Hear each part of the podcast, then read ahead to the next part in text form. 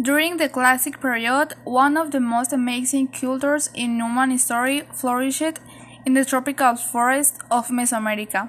The Mayan culture the society of the Mayan culture presents peculiar features that make it different from other Mesoamerican societies. These distinctive elements are the use of a hieroglyphic writing composed of more than 700 things, the use of the false vault in our architecture, the development of of a human monumental sculpture of a religious nature that combines the stele and the altar and a system for me measuring time starting from a specific date.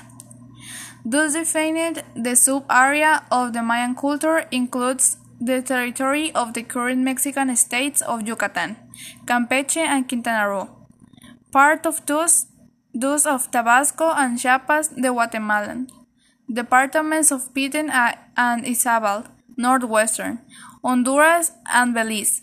In total, about 280,000 square kilometers, the Mayab or country of the Mayas is divided into three ecological, ecological zones the Yucatan Peninsula, the central area of Petén, and the Altiplano of Chiapas and Guatemala.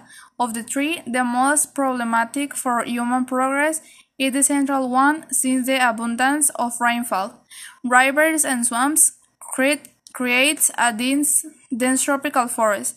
Paradoxically, it was in this difficult habitat that the Mayan culture reached its greatest splendor.